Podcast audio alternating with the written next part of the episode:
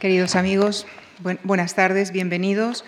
En, el marco de nuestro formato Literatura Universal en Español, dedicado a creadores extranjeros cuya obra nos ha llegado en la mayoría de los casos a través de la traducción, esta semana nuestro protagonista es el escritor irlandés Oscar Wilde.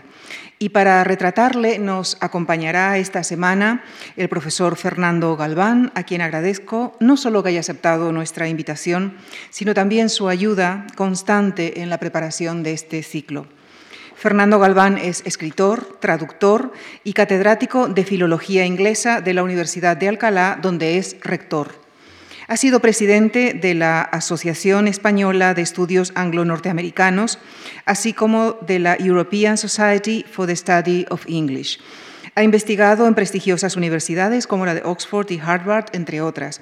Ha recibido asimismo numerosas distinciones de universidades latinoamericanas y europeas. Es autor de los ensayos Formas nuevas en la ficción británica contemporánea, ensayos sobre metaficción inglesa y literatura inglesa medieval, entre otros. Ha editado y traducido a autores clásicos ingleses como Conrad, Dickens, Joyce y, por supuesto, Oscar Wilde. El próximo jueves, el profesor Galván dirigirá una sesión en la que presentará textos escogidos por él, que serán leídos por los actores Juan Codina y David Luque. En esa sesión también se interpretarán canciones basadas en poemas de Oscar Wilde a cargo del tenor José Ferrero y el pianista Aurelio Biribay.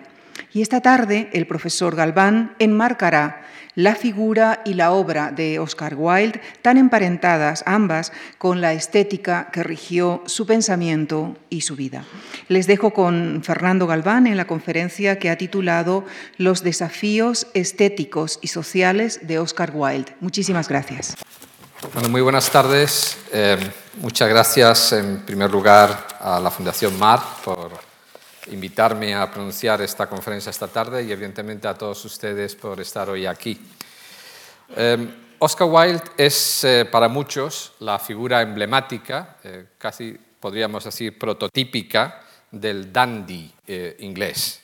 Las caricaturas que se le dedicaron en vida, en publicaciones que luego veremos alguna como Punch, em, y muchas de las fotografías que se le hicieron, estamos viendo una de ellas, nos muestran a un hombre eh, preocupado por la imagen pública que proyectaba. Eh, así lo revela la pose adoptada al ser fotografiado, especialmente en su vestimenta, caracterizada por el conjunto armonioso e impecable de todo el atuendo, desde el pelo, corto o largo, con rizos o sin ellos, pero siempre cuidado y bien peinado, el sombrero, el los guantes, el clavel de la solapa, etc.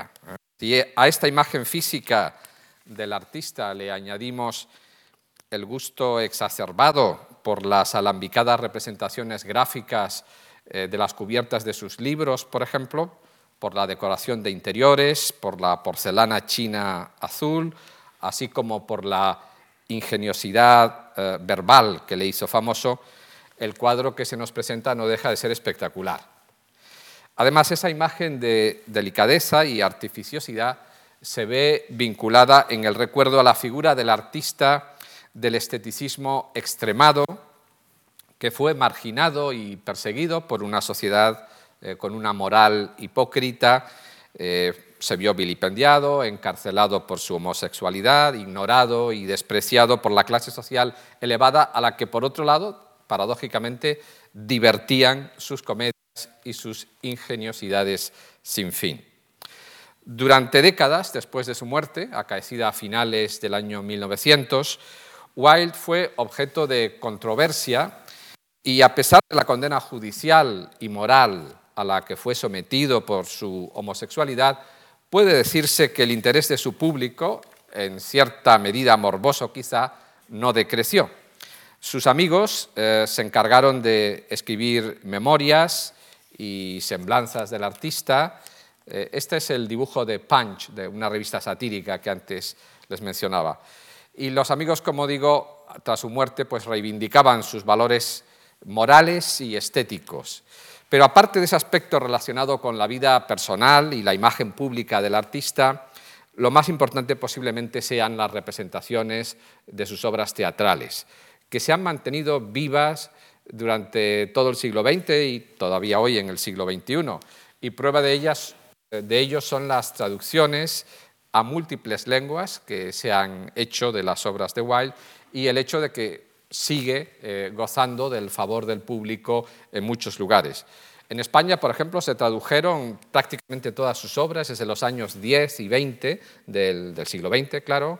Eh, su obra completa se publicó en 1943, por ejemplo, por Julio Gómez de la Serna en la editorial Aguilar. En fin, es un personaje, un autor que goza de la estima general del público, muy bien conocido.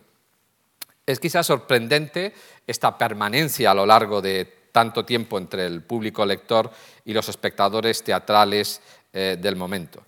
Y además siguen leyéndose sus cuentos. Eh, escribió muchos cuentos infantiles eh, para sus hijos, en primer lugar. la portada del que ven del Príncipe Feliz es uno de ellos. Yo creo que algunos, seguramente de los presentes, pues habrán leído algunos de estos cuentos. El Príncipe Feliz, El Gigante Egoísta, El Ruiseñor y la Rosa, bueno, son algunos títulos bien significativos.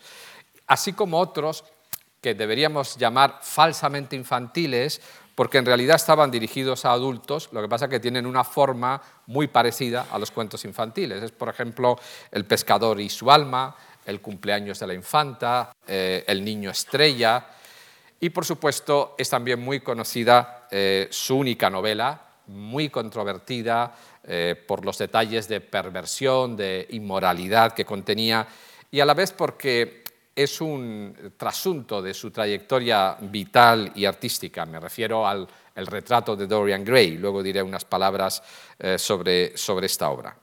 Y en el mundo anglosajón, además, eh, sus poemas, eh, especialmente uno de ellos, que es la famosa balada de la cárcel de Reading, es muy conocido, ha sido muy popular.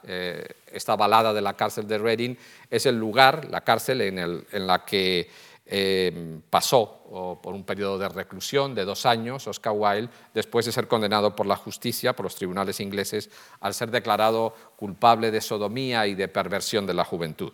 Eh, hablaré luego un poquito de esta cuestión, pero muy particularmente, y aún no siendo despreciable, ya digo, el interés que todavía despiertan estas obras que he mencionado, eh, yo creo que lo más conocido, lo más popular, sin duda lo que mayor éxito ha tenido a lo largo de más de un siglo, han sido sus obras dramáticas, sus eh, especialmente cuatro comedias eh, de alta sociedad que mantuvieron vivo el espíritu por el que es más conocido Oscar Wilde. ¿no? Me refiero a obras que yo creo que muchos conocen sobradamente, El abanico de Lady Windermere, un marido ideal, la importancia de llamarse Ernesto o una mujer sin importancia. Estos son los cuatro títulos ah, eh, más significativos posiblemente. Se han seguido representando en teatros de todo el mundo y ahí es donde pervive, eh, perviven el ingenio, eh, la sutileza de Wilde, el dominio del, lenguaje y esa capacidad, por un lado contenida, por otro lado la elegancia en la expresión que caracteriza a esos personajes inolvidables. Eh, veamos un poquito sobre su vida. ¿eh? Eh, Oscar Wilde nació en Dublín, lo tienen en la pantalla, el 16 de octubre de 1854, en el seno de una familia acomodada. Su padre, Sir William Wilde, era un cirujano oftalmólogo y otorrino, muy prestigioso en, la ciudad de Dublín, y su madre, Lady Wilde, eh, era muy conocida como poeta, eh, amiga de artistas, eh, también amiga de los, del nacionalismo irlandés, y era conocida, como tienen entre paréntesis, como esperanza en el ambiente intelectual y artístico de la época. Se dice que a, Wilde, al niño, a Oscar, eh, su madre le permitía que asistiera a las tertulias que hacían en el salón de casa, pero no les, no dejaba hablar, lo dejaba a un lado del salón para que pudiera escuchar lo que los artistas y los intelectuales que participaban en esas tertulias eh, decían. Sostienen los biógrafos del escritor que esta es sin duda eh, Esperanza, Lady Wilde, la mayor influencia en la formación de, en la formación de Wilde. porque su madre era amante de la poesía, como digo, era poeta, eh, seguía el romanticismo inglés, eh, poetas como Keats o, Shelley son poetas eh, especialmente preferidos por Lady Wilde. Así que es natural que Oscar Wilde se interesara muy pronto por la literatura y por las artes. tuvo una formación, por tanto, clásica, artística, eh, primero en la escuela y luego en la universidad. Fue en primer lugar al Trinity College de Dublín, en las fechas que tienen en la pantalla, entre el año 71 y 74, y luego al Magdalen College de la Universidad de Oxford entre 1874 y 1878. Y fue un alumno brillante, obtuvo todo tipo de distinciones, premios, empezó escribiendo ya poesía, obtuvo algunos premios eh, universitarios por los poemas que escribía en esa época. Así que desde ese momento eh, lo que más se aprecia en Wilde es su interés por el esteticismo, es decir, por el clima intelectual, el, ambiente artístico de Oxford, que le subyugó por completo, deberíamos decir. Y tuvo dos maestros importantes, eh, que eran los que tienen en la pantalla, Walter Pater y John Ruskin, eh, eran profesores en, en Oxford. Pater es especialmente el apóstol del esteticismo más extremo eh, y, por otro lado, también le permitió ese conocimiento de la obra de Pater y el pensamiento de Ruskin familiarizarse con un poeta y también pintor eh, conocido eh, como, con ese nombre italiano, aunque era inglés, Dante Gabriel Rossetti, que es del movimiento llamado prerrafaelista, ¿no? con pinturas que recuerdan evidentemente mucho al arte antes de Rafael, del pintor italiano. Y por tanto eh, se familiarizó muy pronto Wilde pues, con pintores como bueno, Botticelli, eh, Leonardo da Vinci, o sea, con todo el renacimiento italiano en, líneas generales.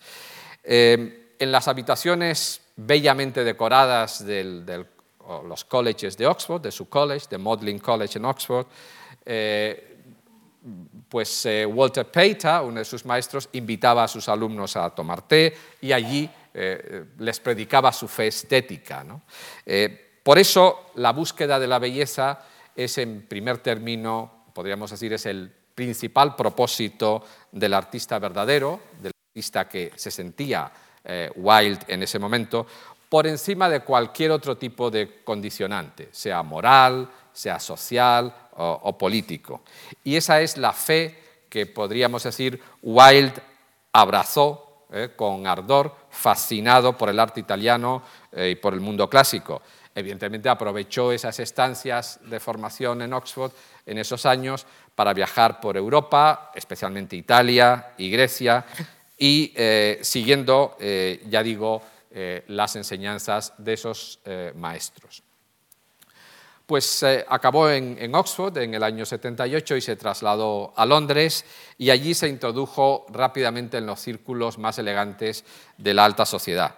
Empezó a frecuentar los salones, los clubes de la alta aristocracia, de la alta burguesía, eh, trabó contacto con actores, con escritores, con poetas, eh, dramaturgos. por ejemplo, tuvo amistad con Sarah Bernhardt, la gran actriz, Ellen Terry, que es otra importante actriz de la época, y su personalidad eh, extravertida, su asombroso ingenio, eh, lo convirtieron, y la capacidad verbal que tenía, lo convirtieron inmediatamente pues, en una figura, eh, pues, como decía antes, que fue objeto de sátiras, esta es una revista satírica, Punch, donde aparece su figura popularísima eh, entonces. Y esa es eh, la figura que eh, escritores, artistas en la época pues conocían mucho, hasta el punto de que fue invitado a visitar los Estados Unidos y hacer un, una tournée, es decir, un, largo recorrido por los Estados Unidos. vamos a, verlo en, un minuto. esto ocurre a principios de 1882. De hecho, inicia su viaje en diciembre de 1881. Pero bueno, permítanme, porque no quería olvidarme de esto último, aquí abajo tienen 1881 publicación de Poems, es decir, A mitad del año 1881 reúne los poemas que ha ido componiendo, algunos en la fase universitaria, cuatro o cinco años antes en Oxford, otros en esos primeros años, eh, bueno, los últimos años 70 y principios de los años 80, y vamos a escuchar algunos de esos poemas, si eh, vienen ustedes el jueves, en, la representación que se va a hacer. Poemas eh, cantados, en el caso del jueves, son poemas que compuso, y fue un libro que tuvo un éxito de público inmediato hasta el que se vendieron rápidamente la, primera tirada y se, hizo una segunda tirada a los pocos meses. ¿no? El éxito de crítica no fue tanto, son poemas en general eh, de ambiente romántico y con algunos elementos esteticistas eh, también. Pero bueno, vayamos a, como estaba intentando contarles, eh, su viaje a los Estados Unidos. el 2 de enero de 1882 desembarca en Nueva York y durante 12 meses, o sea, el, año 1882 completo, hasta diciembre del año 82, no regresa a Inglaterra, pues recorre todo el país, o sea, de cabo a rabo, eh, absolutamente. Viaja a Filadelfia, Nueva Jersey, eh, a Washington, Baltimore, Albany, Boston, eh, Chicago, Detroit, Cleveland, Cincinnati. Bueno, llegó hasta la costa del Pacífico, por supuesto, e incluso visitó varias ciudades de Canadá. ¿Qué hacía? Pues dar conferencias, leer poesía y hablar de sus principios, de su fe estética. La reacción de los norteamericanos, como yo creo que podrán imaginar ustedes fácilmente, fue controvertida. Es decir, eh, por un lado, la prensa fue bastante hostil, criticaba eh, las poses, eh, el exagerado amaneramiento del conferenciante que venía a predicarles ese nuevo credo estético, pero la verdad es que allí donde iba siempre había un público fiel, un público que admiraba el atuendo, la puesta en escena del conferenciante, que solía presentarse ante su auditorio con espectaculares trajes de etiqueta, a veces incluso con calzones cortos, chaquetas de terciopelo, medias negras eh, de seda, abrigos revestidos de, pieles, antes vimos uno de ellos, eh, el pelo, como decía, muy cuidado, los sombreros de copa, los guantes, bastones de marfil, las flores, en este caso vemos una en el ojal. Eh, lirios, girasoles. Esta era la puesta en escena en esas eh, conferencias, en esas actuaciones públicas. La verdad es que Wilde vivió con fruición eh, esa experiencia y en cartas que dirigía a sus amigos se enorgullecía de concitar el interés de un público incluso mayor que el de Dickens. Dickens había visitado Estados Unidos en dos ocasiones también, haciendo recorridos por muchas ciudades, eh, pero claro, cuando Dickens fue a Estados Unidos había publicado ya algunas de sus grandes, de sus novelas más populares, e iba a leer eh, sus novelas, leía fragmentos de sus novelas. Bueno, eh, Wilde, al parecer, tuvo, desde luego, un recibimiento, como digo, apoteósico, él se sentía muy contento, se sentía que le trataban a cuerpo de rey. Aunque posiblemente fue la representación de la figura del esteta lo que mayor éxito provocó entre los norteamericanos. Eh, Wilde en sus conferencias se encargó también de hablar de los temas que antes mencionaba, o sea, las artes del Renacimiento, la poesía y la pintura de los prerrafaelistas ingleses, así como un aspecto que le interesaba mucho, que era la decoración doméstica y la belleza del mobiliario artesano inglés, que él contraponía a la, eh, bueno, a la producción eh, industrial de muebles eh, que en aquel momento en los Estados Unidos se estaba desarrollando con mucha fuerza. Y eh, curiosamente insistía también en un aspecto del que luego bueno, repudiará un poco, que es volver a la naturaleza y a la belleza del mundo natural que él equiparaba a la belleza del mundo griego. Eh, en oposición siempre a la industrialización del momento, que veía como una fuerza corruptora eh, de la sensibilidad y la belleza del hombre. Pues esa peculiar eh, mezcla de romanticismo y clasicismo fue lo, que constituyó en este momento para Wilde el evangelio estético que predicaba. Es obvio que estas ideas no eran patrimonio exclusivo de Oscar Wilde, que las tomó del ambiente intelectual de la Inglaterra de la segunda mitad del siglo XIX, en el que se formó, ya he mencionado antes a Rossetti, a su grupo prerrafaelista, naturalmente también a Pater y Ruskin, eh, pero por otro lado, estas ideas románticas sobre el poder del, arte y la naturaleza, con el consiguiente rechazo de la modernización y de la máquina, eh, se mantendrán vivas eh, largo tiempo después de Wilde, hasta bien entrado el siglo XX, verdaderamente encontramos autores que preservan esos valores en sus obras y que obstinadamente eh, pretenden recuperar el tiempo y la atmósfera social y cultural previa a la industrialización.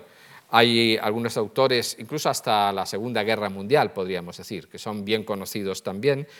Yo creo que les conocen también muchos de ustedes, con toda seguridad. Eh, C.S. Lewis, eh, el de las Crónicas de Narnia, o, bueno, Tolkien, que es también muy conocido, son autores que reivindican eh, ese ambiente arcádico eh, de una Arcadia perdida. Bueno, el regreso de Wilde a Europa, como digo, zarpa de Nueva York el 27 de diciembre de 1882, le conduce enseguida a Francia. Pasa unos días en Londres, pero ya en enero del año 83 está en París y ahí tiene oportunidad eh, reside durante unos meses en París, ahí tiene oportunidad de conocer y tratar eh, a los personajes que ven en la pantalla. Como ven, son los grandes escritores franceses o artistas, está Degas también, del momento. ¿no? Pues, eh, he puesto las fechas de nacimiento y muerte para que tengamos una idea también. Algunos eran, como Victor Hugo, eran personas que ya tenían desde luego una edad muy avanzada, que nace en 1802, eh, y estamos hablando del año 1883, ¿no? es decir, que Víctor Hugo eh, tenía 81 años en ese momento, pero otros son de una generación más cercana, ¿eh? sin duda como Mallarmé, como Verlaine, como bueno, Daudet o Zola, cercana, ya digo, a, Wilde. ¿no? es entonces cuando se produce, casi podemos decir, una vuelta de tuerca más en, la conformación pública del personaje del dandy eh, que eh, representa Wilde. Su contacto con el ambiente eh, intelectual francés del momento y también su identificación con textos clave de la época, como es, por ejemplo, Le Dandy de, Baudelaire, que contiene eh, eh, una pieza en concreto, se titula El pintor de la vida moderna en 1863, eh, es uno de los elementos que pueden dar forma claramente a lo que Wilde aspiraba a representar. Y hay además también el personaje de una novela de Huysmans, que es el neurasténico aristócrata de Cézanne, como tienen en la pantalla, en una novela que se publica al año siguiente, en 1884, eh, a Rebours, a contrapelo, que representa eh, claramente esa consolidación de Wilde como dandy, como artista del decadentismo, si queremos eh, decirlo de otra manera. La crítica ha señalado además la relación que existe entre este a Rebours, a contrapelo, con el retrato de Dorian Gray. Eh, que se publica en el año 1891, porque la novela eh, de Huysmans constituyó una suerte de Biblia estética para muchos artistas del momento. Pero probablemente la fascinación principal eh, que ejerció un escritor sobre Wilde fue la de Baudelaire. La verdad es que Baudelaire representa claramente esa figura del artista decadente y hay uno de sus libros que es, eh, el más característico, ¿no? Las flores del mal, eh, como ven de eh, unos años antes, en 1857, donde aparece claramente representada pues, esa sensibilidad mórbida, la dependencia del opio, del hashish, para alcanzar la inspiración, es decir, el recurso que el artista hace a los alucinógenos. ¿no? Esto aparece claramente en Las Flores del Mal, aparece en este a otra Los Paraísos Artificiales. ¿no? Estas dos obras fueron, de, como digo, de Baudelaire, fueron decisivas eh, eh, para eh, conformar la nueva nuevo esteticismo de Wilde. Y ese compromiso bodleriano de no cejar jamás en una empresa, por extraña que sea, incluso si eso ha de llevar algún tipo de perversión, si eso te ha de conducir a los submundos del vicio, de la droga o de la marginación. Eso que defiende Baudelaire es lo que hará suyo eh, Wilde. Y otro tanto habría que decir de Théophile Gautier, eh, que en su, el prefacio de esta novela de Mademoiselle de Maupin de 1835 decía algo que Wilde suscribió en términos absolutos, ¿no? Se lo leo, lo ven ustedes, y dice, las cosas son bellas en proporción inversa a su utilidad. No hay nada de verdad bello que sirva para algo. Todo lo que es útil es feo. Bueno, eh, este tipo de declaración es lo característico eh, de Wilde en sus comedias y ya veremos luego también, y el jueves, si vienen ustedes en la representación, en la lectura dramatizada que se hará, hay muchos de estos elementos. Bueno, a raíz de esa estancia de estos primeros meses eh, de 1883 en París, Wilde empieza a interesarse por aquellos elementos que se alejan de la naturaleza. Eh, antes explicaba que hasta su viaje a Estados Unidos predicaba el retorno a la naturaleza, al mundo griego, a la perfección, al clasicismo. Eh, sin embargo, a partir de este momento, lo que le subyuga eh, es la posición del artista por encima de la naturaleza, más allá de la naturaleza. Y si eso significa caer, como estaba diciendo antes, en elementos que tengan que ver con el vicio o la perversión, pues sea, decía él. Pero lo más importante es el arte. El arte, para él, estará por encima de la naturaleza, por encima de la vida. Lo veremos eh, dentro de unos minutos.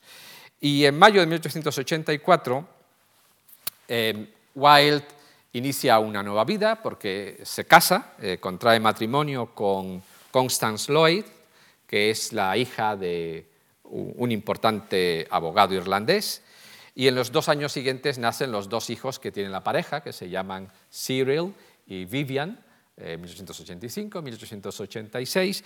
Y bueno, durante eh, esa década, especialmente hasta finales de la década, pues se lleva una vida eh, familiar, pero al mismo tiempo muy eh, activa en el mundo del periodismo, por ejemplo, escribe reseñas sobre arte y literatura para Paul Mall Gazette, eh, dirige una revista eh, mensual que se llama El Mundo de la Mujer, The Woman's World, entre 1887 y 1889, y escribe para sus hijos, eh, pues como antes les comentaba, cuentos infantiles. ¿no? El Príncipe Feliz, por ejemplo, y otros cuentos, es del año 1888 en estos años tiene muchas necesidades económicas porque él vive de esto, vive de escribir reseñas, de sus conferencias, de sus libros, pero claro, tiene una familia que mantener, eh, tiene unos hijos que, educar y entonces recorre eh, toda Inglaterra e Irlanda dando conferencias, eh, reiterando sus ideas sobre la decoración doméstica, sobre el renacimiento inglés del mobiliario, y también hablando sobre sus impresiones eh, de los Estados Unidos. Y además escribe una serie de ensayos de mayor enjundia que las reseñas, que son muy interesantes, se van a publicar en un libro que se llama Intenciones, Intentions en inglés, en el año 1891. Pues yo digo, ya a finales, estos ensayos se escriben en los últimos años 80 y se reúnen luego en, un libro. Son cuatro como eh, pueden ver en, la pantalla. Uno se llama La decadencia de la mentira, eh, otro se llama Pluma, lápiz y veneno, otro se llama El crítico como artista y eh, el último es La verdad de las máscaras. En ellos encontramos la mejor expresión de Wilde como artista, es decir, y sobre todo su eh, pensamiento sobre la relación entre la vida y el arte, o entre el arte y la vida, quizá habría que decir mejor. Encontramos en esas páginas la explicación de muchas de las paradojas y frases epigramáticas que han hecho célebre a Oscar Wilde. Eh, por ejemplo, en el retrato de Dorian Gray eh, decía, lo escucharemos el jueves también, cosas como el objetivo del artista es revelar el arte y ocultar al artista o no existe ningún tipo de libro moral o inmoral. Los libros están bien escritos o mal escritos. Eso es todo. Bueno, ese tipo de, frases eh, lapidarias y tan características como que acabo de, eh, las que acabo de enunciar, se encuentran explicadas, el pensamiento de por qué llega ahí, en esos cuatro ensayos, y especialmente los más interesantes son La decadencia de la mentira y, el, crítico como artista. Los otros dos tienen menor interés, pero les cuento brevemente uno de ellos, este, el Pluma, Lápiz y Veneno, eh, cuenta eh, o, aborda, mejor dicho, la, la experiencia de un poeta y pintor, eh, que además es crítico de arte, que se llama Thomas Griffiths Wainwright, que curiosamente es, a la vez que es crítico, pintor, eh, es falsificador y envenenador. Por eso el título aparece eh, lo, del, lo, del, veneno. Envenenador porque, como amaba tanto el arte, dio veneno a su sobrina porque tenía los tobillos gordos. Y claro, eso no podía permitírselo él, tener una sobrina con tobillos gordos, así que lo que hace es sencillamente darle veneno. Entonces, dice cosas ahí como la esfera del arte y la esfera de la ética son absolutamente distintas y están separadas. Y por eso eh, un gran artista puede ser al mismo tiempo un envenenador, ¿no? Este es el, caso. Bueno, como digo, son eh, los otros dos eh, la decadencia de la mentira y el crítico como artista los más interesantes. Y vamos a escuchar algún fragmento el próximo jueves, pero les cuento brevemente por qué son interesantes. En primer lugar, porque están escritos como diálogos, son diálogos socráticos, para entendernos. Eh, de hecho, eh, son dos personajes, uno de ellos representa el pensamiento de Wilde y el otro pues, es un amigo que le escucha, y hablan bueno, sobre el arte y sobre la vida, es decir, que es un, intercambio de opiniones. Eh, en la decadencia de la mentira eh, lo que hay es un ataque al realismo o al naturalismo al estilo de Zola. Eh, para Wilde él utiliza los dos términos indistintamente, realismo o naturalismo. y era Zola en aquel momento, como acabo de explicar, él lo había conocido en París y se estaban publicando sus obras en Inglaterra. La verdad es que muchos de los ingleses reaccionaban de manera contraria a esas novelas naturalistas de Sola porque eh, las veían como obscenas, porque pintaban la miseria, la degradación moral y sexual llevada hasta los últimos extremos. Y contrariamente a lo que podríamos pensar, por lo que les estaba contando antes de la caída de Wilde en, esos submundos, etc., eh, mm, Wilde también es contrario eh, eh, al, escritor francés y, e, ese, en ese ensayo pues habla en concreto contra eh, esa representación de la vida tan apegada a la realidad, ¿no? a ese realismo exacerbado. Y dice pues, cosas como las que pueden leer en la pantalla. ¿no? Dice, el arte no expresa nunca otra cosa que a sí mismo o todo arte malo proviene de la vuelta a la vida y la naturaleza y por la elevación de estas a ideales.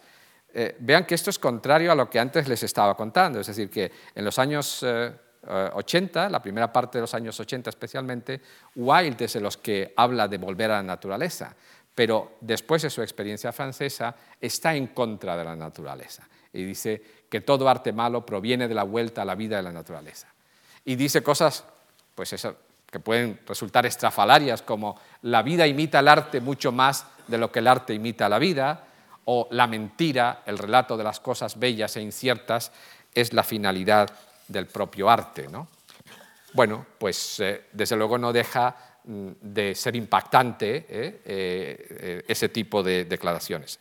Y en el segundo ensayo, en El crítico como artista, pues hay dos personajes, uno se llama Gilbert, que es el portavoz del autor, y el otro se llama Ernest, Ernesto, eh, que curiosamente pues, eh, nos debe sonar conocido porque es el mismo personaje básicamente que encontramos luego en una de sus más célebres, quizá la más célebre comedia de la importancia de llamarse Ernesto. ¿no?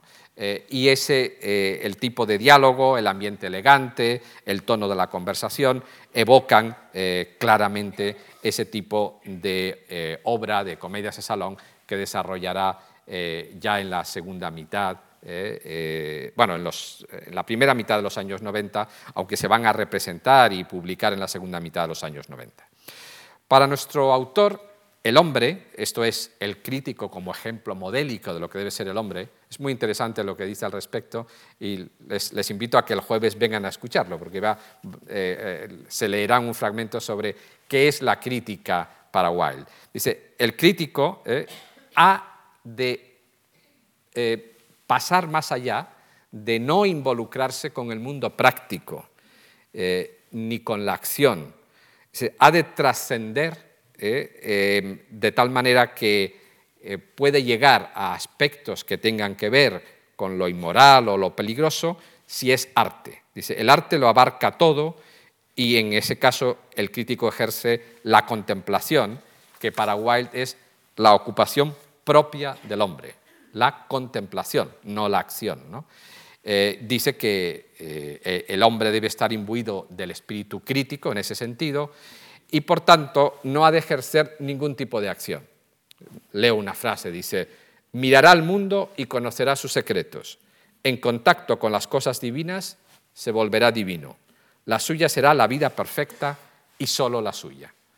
Bueno, esa visión utópica ¿eh? del hombre que aparece ahí lo, lo, vuelve a reflejar en un libro que publica a continuación, se publica en el mismo año 1891, que se llama el alma del hombre bajo el socialismo. Eh, lo que Wilde predica aquí, acercándose a algunos pensadores victorianos como George Bernard Shaw, por ejemplo, eh, que predicaba el socialismo, es la época de la sociedad fabiana en Inglaterra, o sea, de un pensamiento cercano al socialismo, es eh, la rebelión y el anarquismo frente al Estado, propugnando la creación de una utopía que permita al hombre cumplir con el propósito de la vida, que dice Wilde, es hacer lo que cada uno quiere. Bueno, pues eso es lo que dice Wilde que es el propósito de la vida. Y lo que viene a decir en ese libro básicamente es que una vez que se instaure el Estado socialista, el Estado se va a encargar de, fin, del trabajo y de organizar la vida y entonces el individuo se va a ver libre de todas ataduras y consiguientemente podrá dedicarse a hacer las cosas hermosas, que es lo que corresponde. Si eh, me permiten que les lea un fragmento, yo creo que aquí queda también muy claro lo que quiere decir. el nuevo individualismo, a cuyo servicio el socialismo, quiéralo o no, está trabajando, será la armonía perfecta. Será lo que buscaron los griegos, pero no alcanzaron a realizar por completo, salvo en pensamiento, porque tenían esclavos y los alimentaban. Será lo que buscó el Renacimiento, pero no pudo alcanzar por completo, salvo en el arte, porque tenían esclavos y los mataban de hambre. Será completo y a través de él cada hombre alcanzará su perfección. El nuevo individualismo es el nuevo helenismo. Bueno, yo creo que como pueden ver por algunas de estas citas y descripciones eh, eh, de este Wild de finales de los años 80 y principios de los 90, el escritor ha cambiado por completo su posición eh, puramente estetizante y aún sin abandonarla del todo, pues ya vemos que aquí hay ya elementos de decadentismo, ¿no? es absolutamente claro. ¿no? Eh, es un pensamiento nuevo, ya no comparte esa visión idílica del arte clásico, de sus maestros eh, y Ruskin. ¿no? Y es a partir precisamente de finales de los años 80, eh, cuando, principios de los 90, cuando hay un cambio importante en Wilde. Los ensayos son el testimonio de ese pensamiento, por eso los he mencionado, el libro Intenciones, que acabo de mencionar, pero eh, sin duda eh, un tour de force importante es esta obra, ¿no? es decir, que esta novela que publica en el año 91 eh, marca claramente su, nueva estética, ¿no? ya como una obra de ficción. la novela tiene un tema escasamente original, que yo creo que todos ustedes lo conocen, ¿no? pues es un joven hermoso que aspira a mantenerse joven y hermoso eh, toda su vida, eh, le pintan un cuadro y lo que mm, permite a través del, del, pacto es que el cuadro sea el que envejezca, el que se haga feo y él se mantenga joven. ¿no? Eh, bueno, es un tema muy enraizado en la literatura, en el folclore, es el tema de Fausto, al fin y al cabo, y hay múltiples versiones y recreaciones de, esta idea. Eh, pero Wilde, que utiliza técnicas ya anticuadas para su tiempo, porque lo que hace es contarlo como si fuera una novela gótica, del estilo gótico de algunos eh, de sus contemporáneos, como eh, el Dr. Jekyll y Mr. Hyde, por ejemplo. ¿no? Es, una de, las herencias que se pueden apreciar ahí se sirve en realidad de esos motivos sobrenaturales, eh, absolutamente fantásticos, para ficcionalizar su obsesiva preocupación por las relaciones entre el arte y la moral. Como eh, he dicho antes en referencia a esos años eh, y a los ensayos, Wilde insiste en esta obra, en el retrato de Dorian Gray, en los mensajes de desafío a la sociedad de su tiempo y en, que el principio, eh, el principio esencial eh, para él es la separación entre la estética y la moral. Eh, son dos conceptos absolutamente divergentes. Y algunas de las frases epigramáticas que, tiene el prefacio de esa novela así lo ponen de manifiesto. vamos a escuchar algunas de, estas de algún fragmento de esta novela también el, próximo jueves. ¿no? Pero aquí tienen, si quieren, un pequeño adelanto, ¿no? Eh, son apreciaciones como esa. ¿no? La vida moral del hombre forma parte de la temática del artista, pero la moralidad del arte consiste en el uso perfecto de un medio imperfecto, la moralidad. Luego dice, ningún artista desea probar nada, incluso cosas que son ciertas pueden probarse.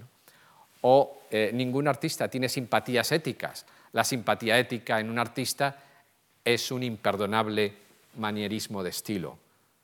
O ningún artista es morboso jamás, el artista puede expresarlo todo. O pensamiento y lenguaje son para el artista instrumentos del arte.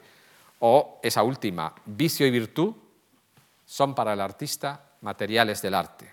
Bueno, pueden imaginar, esto eh, provocó el escándalo cuando se publicó.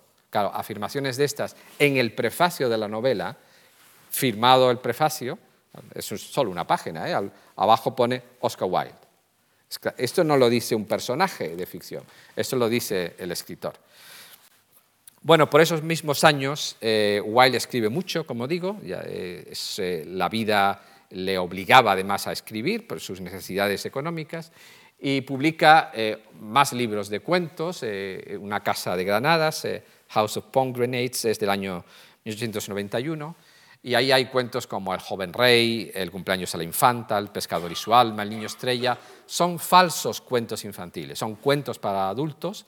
Los temas que trata eh, son temas claramente dirigidos a adultos, a pesar de que a veces pues, tengan la forma de cuento de hadas en la tradición de Andersen o de Perrault. ¿no? Y otra de las colecciones de relatos publicadas en ese mismo año es esta, El crimen de Lord Arthur Saville, ¿no? el crimen de Lord Arturo Saville, eh, y otros eh, relatos. ¿no? Eh, este, el crimen de Lord Arthur Saville es también muy curioso. Se desarrolla en un ambiente que luego el escritor presentará en su obra El abanico de Lady Windermere. Es la residencia de Lady Windermere en, en y ahí encontramos los personajes característicos de las comedias de salón pues son miembros de la aristocracia, la alta administración pública, el clero, el mundo del arte, y hay un eh, aristócrata, eh, que es este Lord eh, Arturo, Lord Arthur Saville, que va a contraer matrimonio con una señorita de la aristocracia, con Sybil Merton, pero hay algo extraño en el personaje, y es que el personaje siente la imperiosa necesidad de hacer algo antes de casarse y lo que necesita hacer es cometer un crimen. Lo intenta eh, con varios, dos familiares suyos dos veces y fracasa. Eh, bueno, pues finalmente consigue eh, el éxito y que consiste en lanzar a un quiromante al río y se ahoga, y el quiromante es el que le ha leído en la mano que va a cometer un crimen y con ello va a lograr la felicidad. Y así ocurre. Eh, eh, se casa y eh, bueno, pues se retira con su mujer, con Sibyl, a vivir en el campo una vida placentera e ideal. Bueno, esta es la ironía característica de, Wilde. ¿no? son tipos humanos de la alta sociedad que se comportan de esta manera tan estrafalaria. Y en eso consiste el crimen de Lord Arthur Saville. Eh, esto fue motivo de que Alejandro Casona, en los años 20, escribiera una adaptación para el teatro que se llama precisamente El crimen de Lord Arturo, eh, que es una recreación del cuento de Wilde, pero adaptado a la escena lógicamente da mucho de sí, porque como digo, el ambiente es el mismo del abanico de Lady Windermere. Bueno, este periodo eh, que les estoy contando, entre los finales de los años 80, desde 1887 y 1892, perdón, veo que pone 1981, debe decir 1891. Me acabo de dar cuenta ahora, estas cosas que la debo haber visto más de cuatro o cinco veces 1891, ¿eh? pero ese es el año de, publicación. Eh, bueno, esta época es un cambio importante en la vida personal del, escritor. Es decir, se produce una gran productividad, eh, se consolida como un escritor, como figura pública,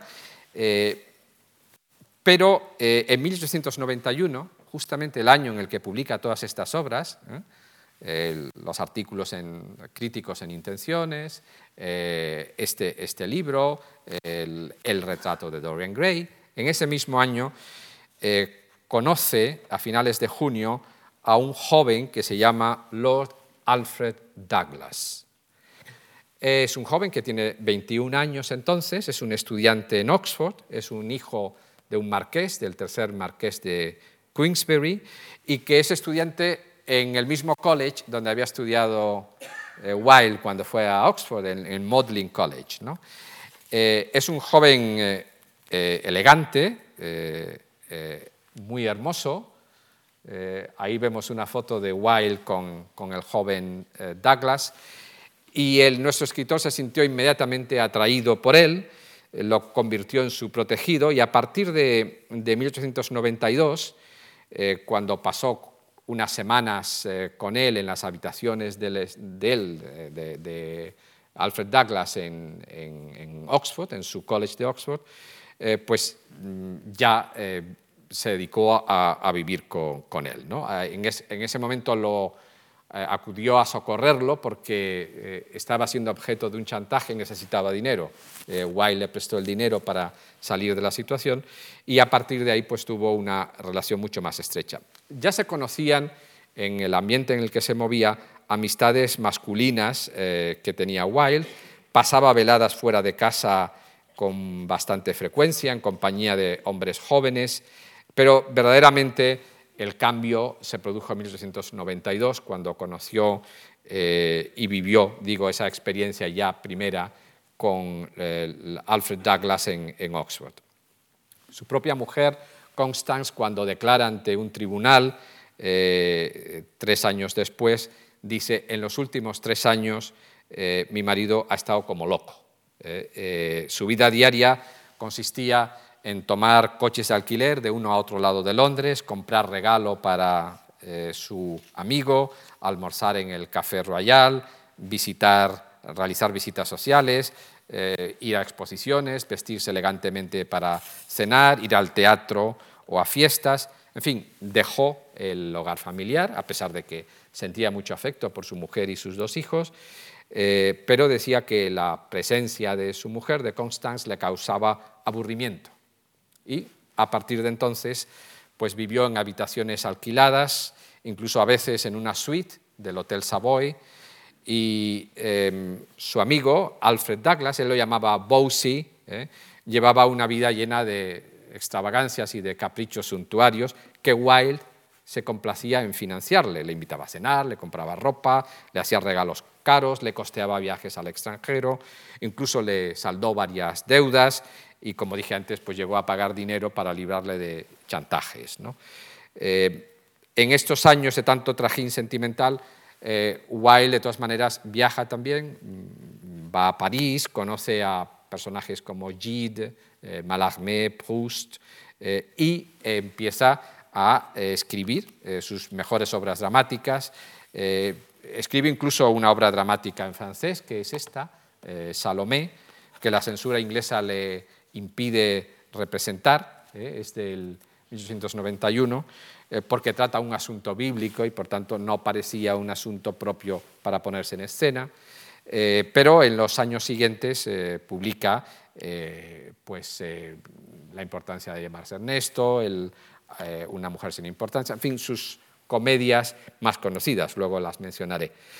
Y lo que empezó inicialmente como, un enfrentamiento entre el padre de este joven, eh, que era el marqués de Queensberry, y Wilde, eh, porque el marqués lógicamente estaba intentando proteger a su hijo de lo que entendía que era una influencia nefasta eh, de Wilde. Wilde, como digo, era un personaje públicamente muy conocido, pues acabó con una acusación formal ¿eh? Lo primero que Wilde recibe es una tarjeta del marqués de Queensberry en el que lo llama sodomita, con una errata, además, Wilde se burlaba porque no sabía escribir la palabra sodomita.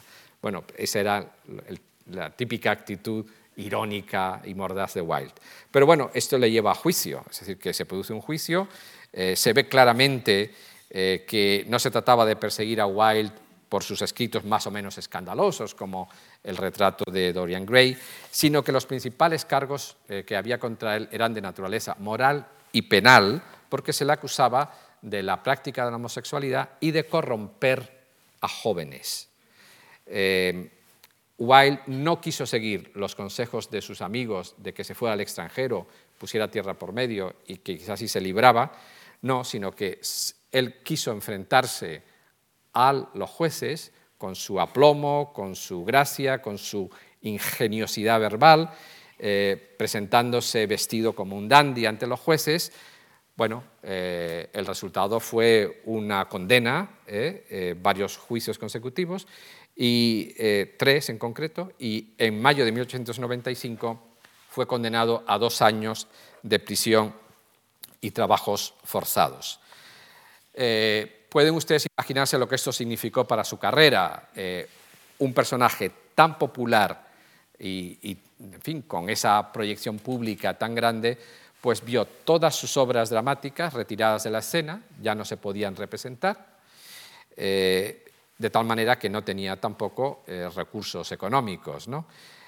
pasó dos años encarcelados, desde 1895 a 1897, y ahí en la cárcel escribió una larga carta eh, que se llama, le puso un, título en, latín que es In carcere vinculis, o sea, en la cárcel y con grilletes, ¿no? pero que es muy conocida por el título que le dio un amigo que la publicó eh, posteriormente. Eh, se publicó, bueno, aquí vemos, es esta, le dio el título de, de Profundis, ¿no? desde las profundidades. esta obra la escribió en 1897, eh, pero no llegó a publicarse en vida del autor. Ya dije que Wilde murió eh, a finales del año 1900. La obra en una primera versión se publicó en 1905, pero una, una versión censurada con recortes. La, única, la primera versión completa de lo que escribió Wilde que lo escribió en la cárcel en los últimos meses que estuvo en la cárcel, porque el, año y medio anterior no le permitían ni leer ni escribir. Pueden imaginarse lo que eso significaba para un escritor, eh, estar prácticamente dos años encerrado sin poder leer ni escribir, pero al final el alcaide de la prisión de Reading se eh, compadeció de él, le dio eh, lápiz y papel y escribió esa, esa, es una carta, es una epístola larga, bastante larga, creo que unos 50.000 palabras, y solo se publicó íntegra, como estaba intentando decirles, en 1962. Hasta esa época eh, la versión que circulaba era una versión censurada, ¿no? una versión corregida. Y también, inmediatamente después de su excarcelamiento en mayo de 1897, eh, eh, se publicó al año siguiente, en 1898, la balada de la cárcel de Reading, que es un poema, esto es ya poesía, y es escrita eh, en, la, en, la, cárcel también al mismo tiempo que la carta. Vamos a escuchar algún fragmento, el, inicio de la carta el, próximo jueves, que es muy iluminadora en el sentido de cómo veía eh, Wilde, después de dos años en la cárcel, su vida. Es decir, por qué había llegado a ese punto y cuál es su reflexión en ese momento. Yo creo que es eh, de las partes quizá más dramáticas ¿eh? de, la vida de Wilde y de la expresión. Em, y bueno, los últimos dos años de su vida, porque ya digo, esto se publica en 1898, los pasa viajando por Francia, por Italia, eh, ve a amigos, otros lo, rechazan, otros no quieren ni siquiera recibirlo, eh, bebe mucho, enferma, ya no es capaz de escribir y muere eh, agobiado, enfermo, el 30 de noviembre de 1900. La sociedad que, presenta Wilde en sus comedias, que son esas comedias que tienen un enorme éxito unos años antes, o sea, 1892, 93, 94, hasta el momento en que entra en prisión, en 1895, son estas que están viendo en, la pantalla, eh, el, abanico de Lady Windermere, una mujer sin importancia, eh, un marido ideal eh, o la importancia de llamarse Ernesto. ¿Qué significan esas comedias? Eh, yo creo que si algunos de ustedes, o seguramente la mayoría, habrán visto alguna de ellas, ¿no? posiblemente la importancia de llamarse Ernesto, que es la más conocida, pues eh, dibuja la clase dirigente de la Inglaterra de las últimas décadas del siglo XIX. Es un momento en el que Inglaterra poseía el control del imperio británico, era una nación poderosísima y su clase dirigente era una clase muy poderosa. Si consideramos la trayectoria vital eh, que he tratado de, exponerles esta tarde a ustedes y consideramos qué tipo de persona era Wilde, dónde había nacido, cómo había crecido, etc., él era un sujeto, eh, era irlandés, o sea, era sujeto de un imperio. Irlanda era parte eh, del imperio. En ese sentido, podíamos verlo como un sujeto colonizado. ¿no? Y aunque él aspiraba a moverse eh, por su afán esteticista en ese mundo, es cierto que era un sujeto marginal, porque había sido condenado por homosexual, era artista, predicaba esa estética eh, que he tratado de explicar en contra de la moral dominante. Es decir, lo que puede resultar más curioso es cómo una persona de estas características, hace eh, un retrato de la sociedad tan, llamémosle, simpático, es decir, lleno de eh, buen humor, mm, que hace reír.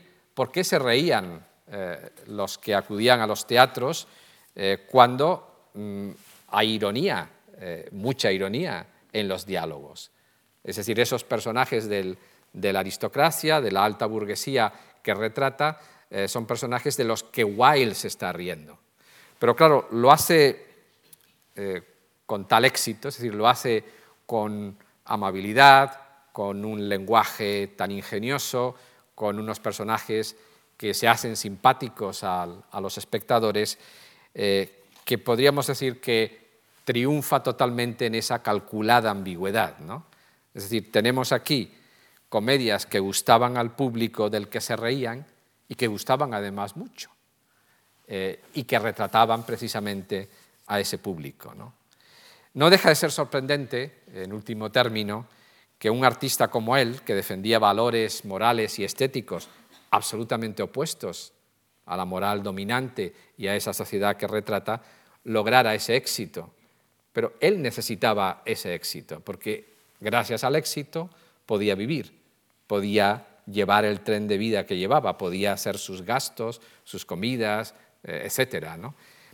Bueno, eh, pues quizá lo que hay que reconocerle claramente a Oscar Wilde, si me permiten, es que tenía mucho talento. Es decir, lograba eh, su objetivo sin dejar de criticar a esa sociedad, porque claramente la ironía, el sarcasmo que a veces destilan esos diálogos es evidente, pero lograba que sus auditorios se rieran, disfrutaran y fueran al teatro para ver esas comedias. ¿no? Así que eh, digamos que Wilde tuvo mucho talento y demostró así que podía enfrentar esos desafíos estéticos y sociales de su época. Muchas gracias por su atención.